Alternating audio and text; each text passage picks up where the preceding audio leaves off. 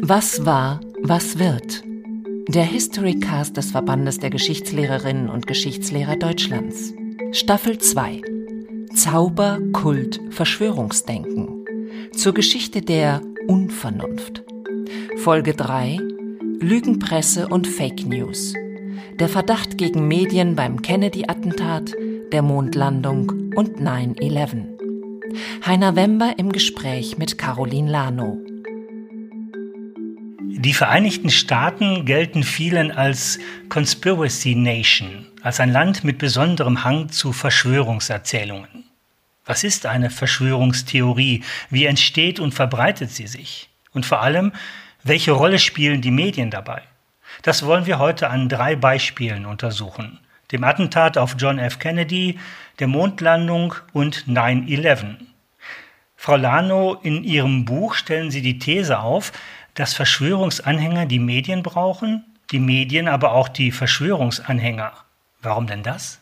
Ja, es lässt sich feststellen, dass Verschwörungstheorien eigentlich seit jeher ein zwiespältiges Verhältnis haben zu vor allen Dingen den Massenmedien, weil sie einerseits einen gewissen Grundverdacht hegen gegen die immer schon bösen Massenmedien. Ja, die stehen eben immer unter dem Verdacht der Täuschung, der Fälschung.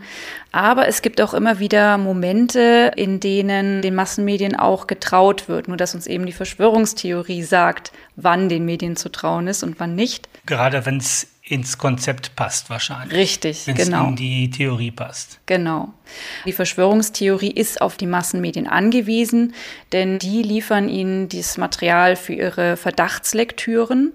Und gleichzeitig lässt sich beobachten, dass die Massenmedien auch eine gewisse Affinität haben zu Verschwörungstheorien, was sich, glaube ich, auch daher erklären lässt, dass sie eine prominente Rolle einnehmen in Verschwörungstheorien, gerade weil sie immer wieder im Zentrum auch der Verschwörungsanklage stehen. Und weil sie immer was Neues bringen müssen, auch immer dieselbe Geschichte zu erzählen, wäre langweilig. Richtig, richtig. Also Verschwörungstheorien sind an sich schon ein Aufmerksamkeitsmagnet. Ja, es fasziniert die Leute, es irritiert die Leute. Deswegen, wenn man über Verschwörungstheorien berichtet, dann ist einem in gewisser Weise eben auch die Aufmerksamkeit der Menschen gewiss. Dr. Caroline Lano war selbst Fernsehjournalistin und ist Referentin an der Technischen Hochschule Nürnberg. Sie hat sich in ihrer Doktorarbeit mit unserem Thema beschäftigt. Ihre Arbeit ist erschienen unter dem Titel Verdachtsmomente. Medien und Medienereignisse im Spiegel der Medienrhetorik und Verschwörungstheorien. Frau Lano, der deutsche Begriff Lügenpresse, wo kommt der her? Ja, der deutsche Begriff Lügenpresse ist ja 2014 zum Unwort des Jahres gekürt worden.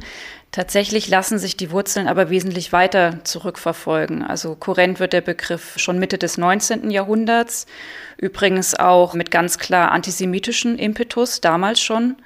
Im Ersten Weltkrieg gegen die Feindmächte, England, Frankreich, Russland? Richtig, genau. Also es ist immer auf jeden Fall in diffamierender Absicht verwendet worden.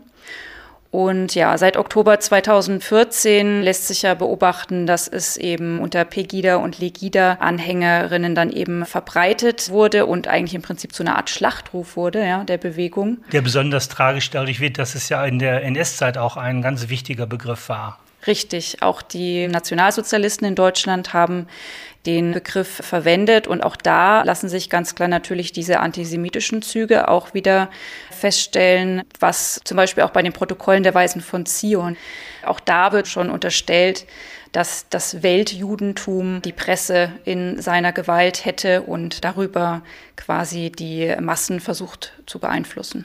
Sie sind ja spezialisiert eher auf US-amerikanische Themen.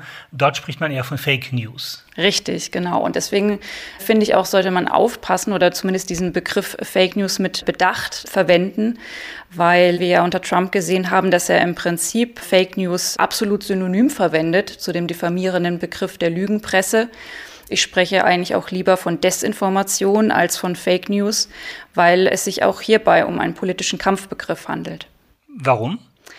Weil Trump ja auch unterstellt hat, dass eigentlich das Gros der massenmedialen Berichterstattung über ihn kontrafaktisch wäre und er dagegen ja seine alternativen Fakten angeführt hat und im Prinzip ja nur die Hofberichterstattung zum Beispiel des Senders Fox News gelten hat lassen und damit im Prinzip ja weite Teile der Medienöffentlichkeit diffamiert hat und eben alle unliebsame Berichterstattung als Fake News diffamierte. Warum sprechen Sie denn von Verschwörungstheorie? Die absurdesten Thesen bekommen doch so einen wissenschaftlichen Anstrich. Das ist richtig. Ich vertrete trotzdem die Ansicht, dass es auch Sinn macht, weiterhin von Verschwörungstheorien zu sprechen. Ich glaube, wir sind uns einig, dass sie einen pseudowissenschaftlichen Theorieanspruch stellen, der so sicherlich unhaltbar ist. Allerdings ist ja der Theoriebegriff jetzt auch nichts, was rein auf den wissenschaftlichen Bereich eingegrenzt werden kann. Eine Theorie kann auch eine Vermutung sein. Richtig, eine Hypothese. Eine Hypothese auch äh, kriminalistisch, eine Richtig. Theorie, eine Tätertheorie. Genau, und bei der Verschwörungstheorie ist es im Grunde auch so, dass hier kein wissenschaftliches Interesse im Vordergrund steht. Es geht nicht um die Erkenntnis um ihrer selbst willen, sondern es ist eigentlich immer schon ein forensisches Interesse, das die Verschwörungstheorie antreibt.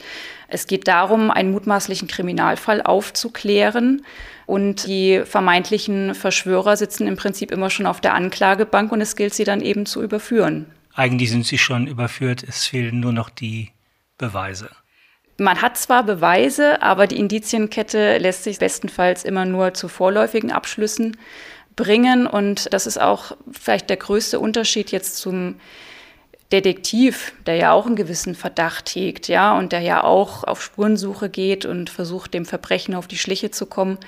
Bei der Verschwörungstheorie ist es so, dass ja gerade die unterstellte Verschwörung letztlich immer die Aufdeckung aller Zusammenhänge vereitelt. Und deswegen lässt sich der Verdacht bei der Verschwörungstheorie unendlich fortsetzen. Lassen Sie uns darüber reden, was eine Verschwörungstheorie ausmacht. Wir kennen drei wiederkehrende Merkmale bei Verschwörungskonstruktionen. Michael Butter beschreibt sie in einem unserer Podcasts. Erstens, es gibt keine Zufälle. Zweitens, nichts ist, wie es scheint. Drittens, alles hängt mit allem zusammen. Sehen Sie das auch so? Absolut, also das würde ich unterstreichen. Das sind die drei typischen Charakteristika von Verschwörungstheorien. Nichts ist, wie es scheint. Das ist natürlich auch gegen die Zeichenoberfläche der Medien gerichtet. Zum Beispiel werden dann die Bilder vergrößert, bis man eben vielleicht nur noch Rauschen sieht oder also entweder eine Verpixelung oder das Korn. Und dann werden da eben vermeintlich irgendwelche Gegenstände oder auch Personen sichtbar. Das zweite war nichts, wie es scheint. Das hatten wir schon. Es gibt keine Zufälle. Also alles hängt mit allem zusammen, heißt das ja. Es gibt keine Zufälle, würde ich vielleicht nicht unbedingt sagen, aber alles, was reinpasst in die Deutung, in die Interpretation der Verschwörungstheorie, kann im Prinzip lesbar gemacht werden. Also nebensächliche Details. Alles kann bedeutsam werden, alles kann als Zeichen gelesen werden. Und alles hängt mit allem zusammen? Ja, das ist interessant, dass Verschwörungstheorien, vor allen Dingen die moderne Variante der Verschwörungstheorie, eine gewisse Obsession hat für Zusammenhänge. Das liegt auch daran, dass im Zentrum der Verschwörungstheorie es eigentlich immer um Macht geht. Und Macht wird eigentlich in der Moderne zunehmend entpersonalisiert, dezentralisiert. Wir sind alle in Machtstrukturen verstrickt. Foucault hat ja auch von der Mikrophysik der Macht gesprochen. Also im Prinzip ist Macht überall und nirgendwo. Lassen Sie uns über das Attentat auf John F. Kennedy sprechen. Das liegt lange zurück. Trotzdem finden Sie es wichtig als Zäsur. Warum? Ja, man beschreibt das Attentat auf John F. Kennedy häufig auch so als die Urszene des US-amerikanischen Konspirationismus weil damals 1963 erstmals vorstellbar wurde, dass es sowas gibt wie ein Hidden Government, also eine Schattenadministration, eine Schattenregierung. Ein Deep State. Richtig, genau. Also Deep State ist zwar ein Begriff, der dann erst später aufkam, aber im Prinzip folgt es der gleichen Erzählung. Dahinter steckt die Vorstellung, Kennedy sei zu lasch gewesen, sei für Abrüstung gewesen, habe Kuba nicht erobert, dass er eigentlich zu weich sei für dieses Amt oder was ist der zentrale Punkt? Es gibt unterschiedliche Verschwörungstheorien, unterschiedliche Erzählungen, aber die populärste ist tatsächlich die, die Sie gerade zitiert haben. Also Kennedy hat gekämpft gegen den militärisch-industriellen Komplex, hat sich dagegen gestellt, war für Abrüstung, wie Sie schon richtig gesagt haben. Und dann ist er beiseite geschafft worden, bevor er noch mehr anrichten konnte von dem Deep State, von den Hintermännern in der Regierung. Genau, also mutmaßlich auch wieder von einer Verschwörung Wer da jetzt so genau mitgemischt hat, da gibt es eben unterschiedliche Auffassungen darüber. Die Mafia, die CIA, Exilkubaner, das lässt sich, glaube ich, beliebig erweitern. Medial ist es deswegen besonders spannend, weil es zum ersten Mal einen Filmbeweis gab. Dieser berühmte Film, der von einem Privatmann aufgenommen worden ist. Was hat es damit auf sich? Genau, das ist der berühmte Sabruder-Film, der ist benannt nach seinem Urheber, Abraham Sabruder. Der stand zufällig auf einer Betonmauer, hat das gefilmt. Eigentlich ein tolles Mittel, auch für die kriminalistische Forschung. Am Ende hat es aber mehr dazu geführt, dass es für mehr Unsicherheit gesorgt hat, oder? Richtig, weil der große Haken an der Sache war, dass dieser 8 mm Amateurfilm leider ohne Ton war. Das heißt, es ist nicht das einzige Bild- und Tondokument, das wir haben von den Geschehnissen des Attentats, aber es ist die einzige Quelle, die das Attentat in einer Sequenz zeigt, aber eben nur zeigt. Was fehlt, ist tatsächlich der Ton. Die Frage ist, wie viele Schüsse gab es und vor allen Dingen gab es einen zweiten Schützen dass die Einzeltäter offizielle Theorie nicht stimmen würde, dass Oswald noch einen anderen Mittäter gehabt habe. Dieser Zapruder-Film ist regelrecht auratisch aufgeladen worden, weil er auch gerade in der offiziellen Ermittlung eine zentrale Rolle eingenommen hat. Also die Warren Commission, die Untersuchungskommission, die dann zur Aufklärung des Kennedy-Attentats eingesetzt wurde, hat sich in weiten Teilen auf diesen Zapruder-Film gestützt und hat einzelne Frames, also Einzelbilder des Films immer wieder herangezogen, hat die dann auch originalgetreu an dem Schauplatz selber nachgestellt. Aber letztlich ist die entscheidende Frage, also die entscheidende Antwort, muss man sagen, vermag der Film eben nicht zu geben. Und das liegt einfach in der medialen Beschaffenheit des Films nun mal selbst begründet. Also und dem Verdacht, dass er vielleicht sogar manipuliert worden sein könnte, die entscheidenden Frames, die dann daraus gezogen worden sind. Genau, das ist auch ein gutes Beispiel dafür, dass sich der verschwörungstheoretische Verdacht permanent verlängern lässt, weil dieser Zapruder-Film auch für die Szene der Verschwörungstheoretiker eigentlich lange Zeit ein unumstößlicher Beweis war dafür, dass es mehrere Schützen gegeben hat, dass es mehr als drei Schüsse gegeben haben muss. Und als dann aber das sich so ein bisschen totgelaufen hatte, diese Erzählung, hat man irgendwann den vermeintlichen Beweis in Frage gestellt und hat dann eben auch die Glaubwürdigkeit des Bruderfilms selber angezweifelt. Das zeigt eigentlich ganz gut, dass die Verschwörungstheorie auch jederzeit in der Lage ist, sich um 180 Grad zu drehen. Interessant beim Fall Kennedy ist, dass ein Spielfilm noch eine wichtige Wendung gebracht hat, nämlich der Film GFK von Oliver Stone, dass der wieder einen Stein ins Rollen brachte. Dieser Film von Oliver Stone geht ja zurück auf die real existierenden Geschehnisse, als der Staatsanwalt Jim Garrison Anklage erhoben hat gegen einen mutmaßlichen Verschwörer. Und auch in diesem Prozess hat der Zapruder-Film wieder eine ausgewiesene Rolle gespielt. Das war ja 1992, als der Film in die US-amerikanischen Kinos kam. Und das hat dann auch wieder dazu geführt, dass ein Untersuchungsausschuss einberufen wurde und es hat sich im Prinzip eingereiht in eine lange Serie. Sie schreiben in Ihrem Buch, dass dieser Untersuchungsausschuss, Zitat, dieser kam 1979 tatsächlich zu dem Ergebnis, dass Kennedy wahrscheinlich einer Verschwörung zum Opfer gefallen war. Tatsächlich? Ja, das war tatsächlich damals, also vorläufig das Ergebnis. Wobei man ja auch bedenken muss, dass es ja nach wie vor auch immer noch Akten gibt, die unter Verschluss sind, weiterhin. Die sollten eigentlich 2017 durch ausgerechnet Donald Trump endgültig veröffentlicht werden, aber auch er hat dann da noch Akten auch zurückhalten müssen aus Geheimhaltungsgründen. Also ich glaube, diese Frage wird wahrscheinlich nie letztgültig geklärt werden können. Und mir ging es nicht um die historische Wahrheit, sondern einfach um die Rhetorik. Okay, das heißt, Sie wissen selber nicht, wie es war bei Kennedy. Also ich muss sagen, ich habe oft die Frage gestellt bekommen, ob ich nicht Angst habe, wenn ich mich so lange mit Verschwörungstheorien beschäftige, dass ich vielleicht selbst irgendwann infiziert werde und dem anhänge. Aber je länger ich mich damit auseinandergesetzt habe, im Gegenteil, umso mehr habe ich mich dagegen immunisiert gefühlt. Aber gerade beim Kennedy-Attentat gibt es tatsächlich noch offene Fragen. Wie so oft im Leben gibt es offene Fragen. Ja. Kommen wir zur Mondlandung. Die fand angeblich in der Wüste Nevada statt. Genau, also eine Verschwörungstheorie, die sich bis zum heutigen Tag hartnäckig hält, ist ja die, dass äh, Stanley Kubrick die Mondlandung in einem Filmstudio inszeniert hat. Die eigentliche Mondlandung war nur wenige Minuten zu sehen. Und es waren im wahrsten Sinne des Wortes farblose Bilder. Schwarz-weiß, sehr schemenhaft. Man hat im Prinzip nicht viel erkennen können von der Mondoberfläche.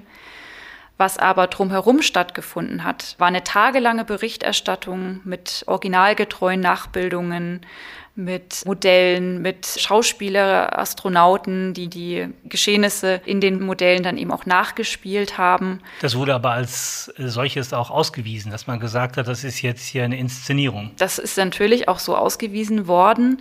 Trotzdem wurde dem Fernsehpublikum eigentlich im wahrsten Sinne des Wortes vor Augen geführt, wie leicht man sowas eben stellen könnte.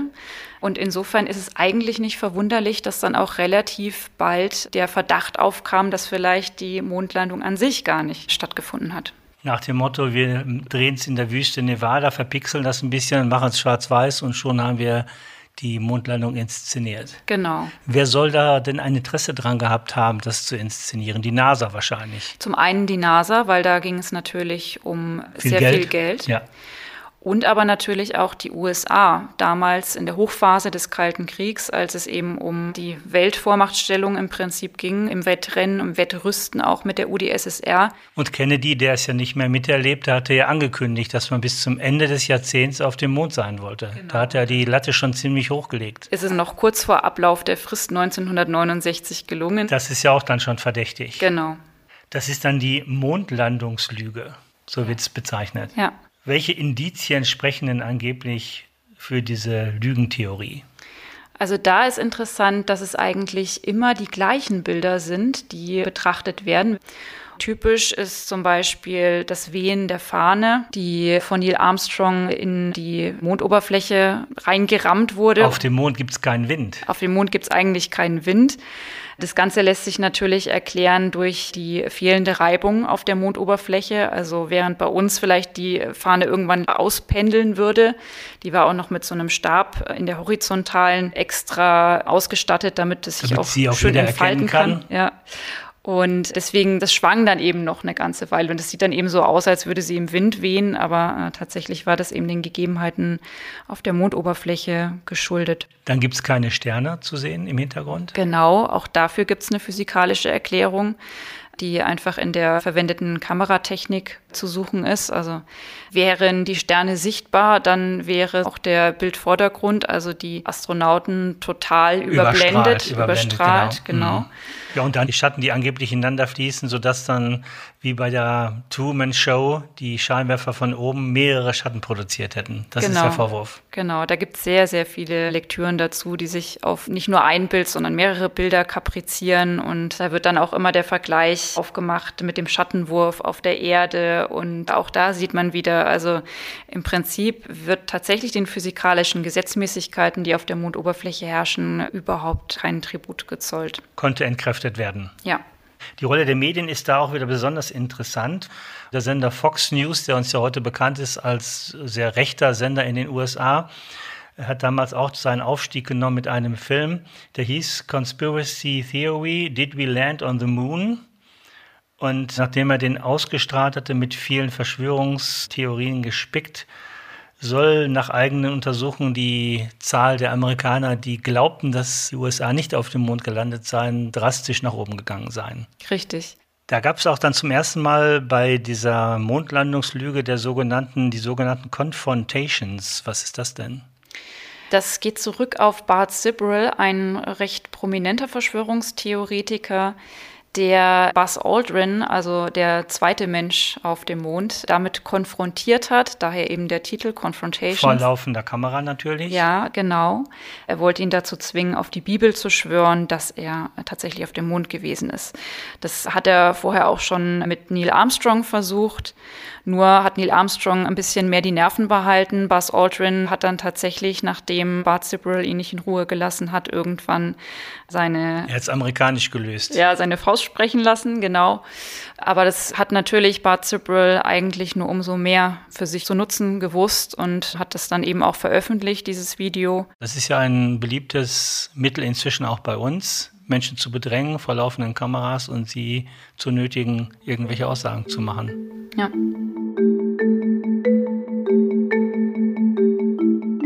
Direkt in dem Jahr passierte dann 9-11.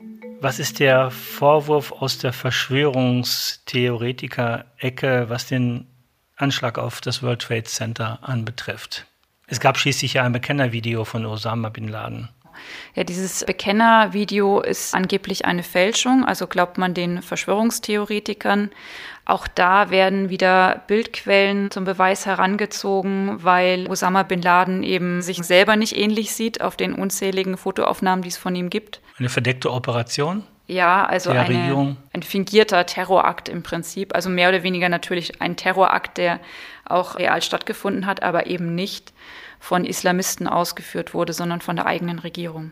Mit welchem Hintergrund? Um eine Legitimation zu haben, um Krieg zu führen, um das imperialistische Machtstreben der USA. Deswegen haben diese Theorien auch tatsächlich hierzulande ganz gut verfangen, weil wir eine gewisse Amerikaskepsis auch haben in dem Punkt. Fast mehr eine Theorie von links der Imperialismus, der sich ausdehnen will, der US-amerikanische Imperialismus. Richtig, wobei es interessant ist, dass da tatsächlich das linke und rechte extreme politische Lager eigentlich sich da recht einig sind. Also beide nutzen das für ihre Zwecke. Und in beiden Extremen des politischen Spektrums hat man ja eben auch diese Fundamentalkritik gegenüber staatlichem Handeln und Regierungen. Also wenn ich mal Zweifel selber gehört habe im eigenen Bekanntenkreis an der offiziellen Version, da ging es fast immer um das dritte Gebäude, dieses Salomon Brothers Building. Die Frage, wie das denn auch zusammenstürzen konnte, obwohl gar kein Flugzeug reingeflogen war. Angeblich sollen mit dieser Aktion dann Mitwisser aus dem Weg geschafft worden sein, indem es in die Luft gesprengt wurde. So funktioniert die Verschwörungstheorie in diesem Fall? Ja, beim Solomon Brothers Building, auch bekannt als Building Number 7, kommt noch erschwerend hinzu, dass es eine vermeintliche Vorabberichterstattung dazu gegeben hat. Genau, man sieht dann eine Reporterin, die sagt, es sei zusammengestürzt, eine BBC-Reporterin, und im Hintergrund sieht man aber, da steht es tatsächlich noch. Wie kann die berichten, dass es zusammengestürzt sei, obwohl es in Wirklichkeit noch steht? Wie kam es dazu? Ja, das war Jane Stanley, die damals als Korrespondentin live vor Ort war aber mit dem Rücken zum eigentlichen Geschehen stand. Es gab eine Falschmeldung von Reuters, glaube ich, vorher. Richtig, also äh, darauf ließ sich das dann zurückführen. Das war übrigens auch ganz typisch am 11. September. Die Nachrichten haben sich überschlagen, die Meldungen haben sich überschlagen. Und deswegen kam es eben auch zu vielen Falschmeldungen. Also gerade weil sich die Geschehnisse so rasant entwickelt haben, sind manchmal eben auch tatsächlich Falschinformationen verbreitet worden, die dann im Fernsehen vielleicht sogar nachträglich richtiggestellt wurden. Aber das interessiert natürlich die Verschwörungstheorien nicht, weil da werden auch gezielt die Momente herausgefiltert, wo eben diese Falschinformationen verbreitet wurden. Und das ist dann der vermeintliche der Beweis, Beweis genau. dass die Massenmedien eine geheime Mitwisserschaft hatten. Es gibt eine erstaunliche parallele Entwicklung zwischen Verschwörungstheorien zu 9-11 und dem Aufstieg von YouTube. Es ist ein Film, Loose Change, die Loose Change Serie. Das ist so eine Art Sammelsurium an Verschwörungsdetails zu 9-11 in mehreren Folgen, immer wieder aktualisiert. Und das ist mit YouTube auch groß geworden. Genau, also tatsächlich ist die erste Fassung von Loose Change hochgeladen worden, als die Plattform gerade wenige Wochen alt war, am 13. April 2005. Und der Urheber Dylan Avery hat immer berichtet, dass er ursprünglich die Intention hatte, einen fiktionalen Film über 9-11 zu machen, dann aber bei seinen Recherchen zu der Überzeugung gelangte, dass es ein Inside-Job war, also eben eine Aktion der Regierung. Jemand, der unschuldig an ein Thema rangeht mit einem unschuldigen Blick und dann entdeckt, dass dahinter ein ganz böses, großes Thema sich versteckt. Richtig, das ist die Rhetorik, die, dahinter die steht. Die Heldengeschichte. Ja. Was man übrigens auch häufig findet bei Verschwörungstheorien. Ist YouTube eine Art Brandbeschleuniger für Verschwörungstheorien? Ja, ich würde sagen, YouTube hat eigentlich für Verschwörungstheorien drei elementare Funktionen. Die erste ist, dass YouTube eine Vergemeinschaftungsplattform darstellt, also tatsächlich auch eine Möglichkeit, sich untereinander auszutauschen. Dann, äh, Ein Medium auch, um genau, im, zu wahrsten, im wahrsten Sinne des Wortes. Es ist aber auch ein Quasi-Archiv, also es dient als Fundgrube für genau eben diese Momente, vielleicht auch in der Fernsehberichterstattungen, die äh, vermeintlich enthüllen, dass eben die Massenmedien Teil der Verschwörung sind.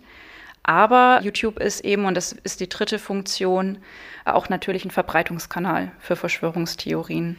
Die medialen Möglichkeiten für die Verbreitung von Verschwörungstheorien sind heute ja wesentlich größer als früher.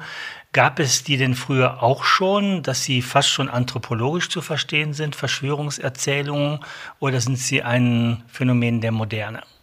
Ja und nein. Es gibt gute Gründe dafür zu argumentieren, dass es sich um anthropologische Grundkonstanten handelt, weil es Verschwörungstheorien schon immer gegeben hat die Hexen, die dann angeblich die Milch sauer machen. Genau, richtig. Also Hexenverfolgung ist ein gutes Stichwort.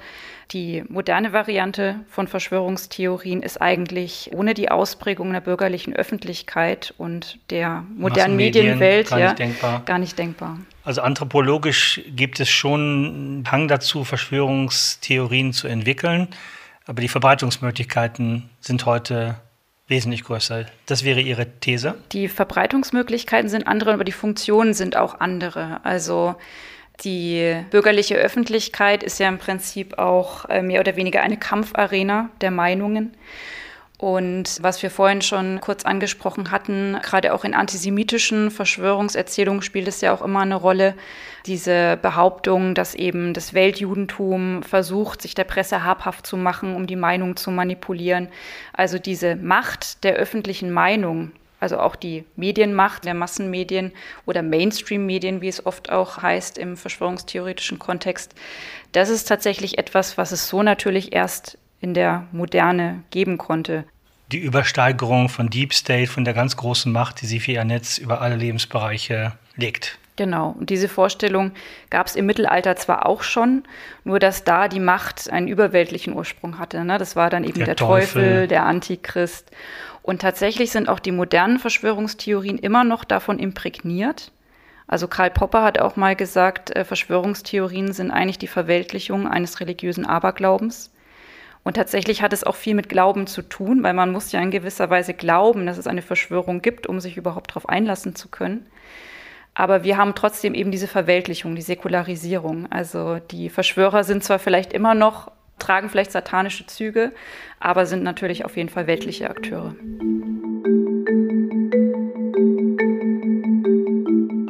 Was ist für Sie persönlich so spannend an diesem Thema? Wieso haben Sie es gewählt?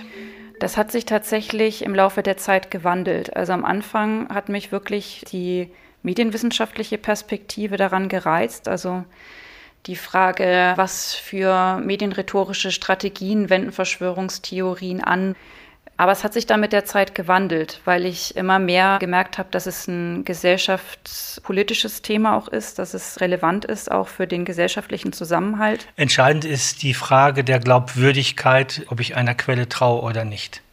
Absolut. Und auch das machen sich Verschwörungstheorien natürlich gerne zunutze. Die Glaubwürdigkeit zu zerstören von anderen. Einerseits die Glaubwürdigkeit zu zerstören, also von den etablierten Massenmedien oder eben den inkriminierten Mainstream-Medien und auf der anderen Seite dann eben auch ganz gezielt und bewusst Amateurmedien zu nutzen, also Video, deswegen eben auch YouTube als Videoplattform, ist ein ausgewiesenes Medium der Amateure immer schon gewesen und dem ruht deswegen natürlich auch eine gewisse Glaubwürdigkeit inne und das machen sich Verschwörungstheorien zunutze. Wer hätte gedacht, dass die US-Amerikaner systematisch foltern oder ihre Soldaten per Drohne Jagd auf unschuldige Menschen machen? Lassen. Wer hätte gedacht, dass Präsident Obama das Handy von Bundeskanzlerin Merkel abhören lässt? Wenn man keine Beweise hätte, würde man sagen, das sind ja ihre Verschwörungstheorien. Richtig, also ich glaube, da spielen Sie so ein bisschen an auf die Grenze zwischen Investigativjournalismus, kritischem Journalismus. Wo ist die Grenze zwischen kritischem Journalismus und Verschwörungsdenken? Ja. Muss so ein Mensch erstmal Verschwörungsdenken in sich tragen, um überhaupt auf die Idee zu kommen, da zu forschen? Wo ist die Grenze? Ja, ich glaube, das kann natürlich einerseits ein gewisser Grundverdacht sein, von dem man ausgeht, also ähnlich wie der Detektiv, der natürlich auch erstmal eine Hypothese aufstellt und dann dem nachgeht in seinen Ermittlungen. Als historisches Beispiel vielleicht die Recherchen von Woodward und Bernstein, die beiden Watergate-Journalisten, Watergate die es eben aufgedeckt haben.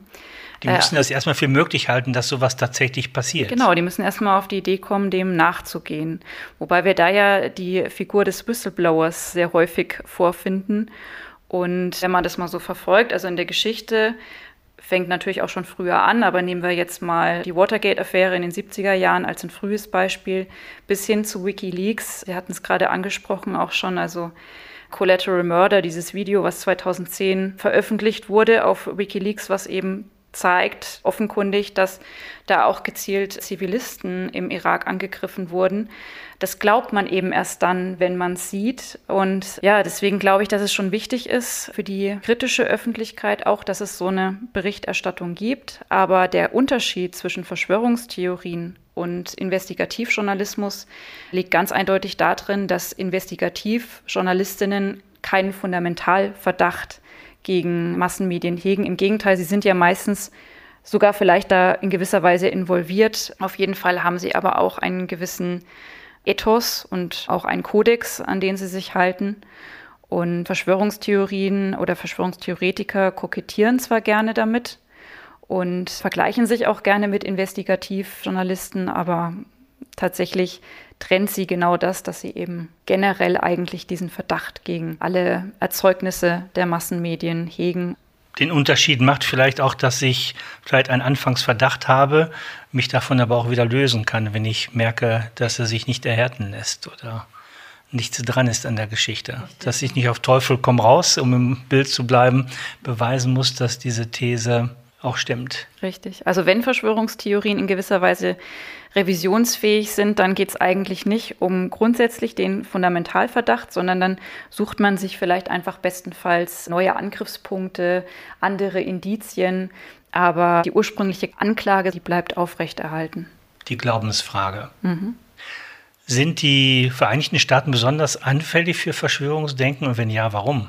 Ja, es gibt eine gewisse Affinität auf jeden Fall im US-amerikanischen Kulturraum zum Verschwörungsdenken. Das liegt einerseits sicherlich in der Geschichte der Vereinigten Staaten von Amerika begründet.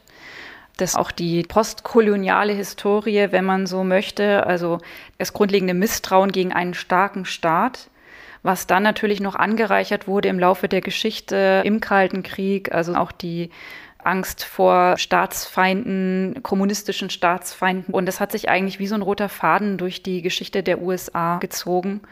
Und unrühmlicher und bisher ja leider auch traurigster Höhepunkt war wahrscheinlich der 6. Januar 2021, die Erstimmung des Kapitols. Wobei man sagen muss, dass Donald Trump ja die fragwürdige Ehre zuteil wurde, dass ihm regelrecht eine Verschwörungstheorie auf den Leib geschneidert wurde und er hat es auch für sich zu nutzen gewusst.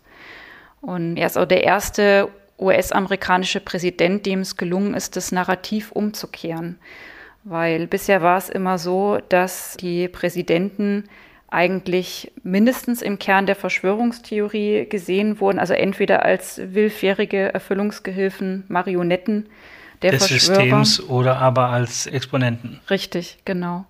Und Trump hat sich ja eigentlich zu inszenieren gewusst als derjenige, der gegen den Deep State kämpft. Und damit hat er immer kokettiert, also dass er nicht zum politischen Establishment nicht zum gehört. System gehört und es bekämpft und mal aufräumt in Washington. Genau, und er hat es ein ums andere Mal versäumt, sich davon klar und eindeutig zu distanzieren. Sind das die gefährlichsten Verschwörungstheorien, die von oben kommen, praktisch vom Establishment? Ja, auf jeden Fall. Also ich glaube, gerade in Deutschland angesichts unserer Geschichte des Nationalsozialismus sollten wir uns dessen gewahr sein, dass das eine große Gefahr ist für die Demokratie, für die freiheitliche Welt. Die größte Gefahr ist tatsächlich, dass Verschwörungstheorien als ein politisches Machtinstrument genutzt werden. Wenn sie auf den Machtbänken Platz nehmen. Genau, also wenn die Verschwörungstheorie zur Staatsdoktrin wird, wenn man so möchte. Was können wir dagegen tun, dass es so kommt? Ja, im Prinzip die Wehrfähigkeit unserer Demokratie stärken. Das ist zwar leichter hergesagt, aber da gibt es natürlich Maßnahmen. Das Schlimme an Verschwörungstheorien ist ja eigentlich, dass sie einerseits ein Symptom sind für Vertrauenskrisen, aber gleichzeitig eben auch nicht unwesentlich dazu beitragen, diese Vertrauenskrisen zu verschärfen. Deswegen müssen wir gerade in dieser Zeit, in der wir ja eigentlich gerade auch wieder angesichts zahlreicher Krisen, Hochkonjunktur von Verschwörungstheorien erfahren, besonders wachsam sein, aber eben auch gerade auch bei jungen Menschen die Medienkompetenz schulen. Also ihnen ganz klar vermitteln, woran erkenne ich eigentlich einen guten Journalismus, woran erkenne ich eigentlich eine glaubwürdige Quelle und die Grundfesten der Demokratie stärken, also tatsächlich auch sozialen Ungleichheiten entgegenwirken. Das ist jetzt eine Aufgabe für die Politik. In Sachen Medienkompetenz, glaube ich, sind die Schulen gefragt oder auch Bildungseinrichtungen generell. Frau Lano, vielen Dank. Ja, sehr gerne.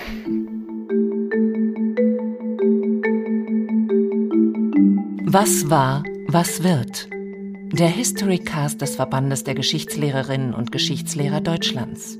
Staffel 2 Zauber, Kult, Verschwörungsdenken zur Geschichte der Unvernunft.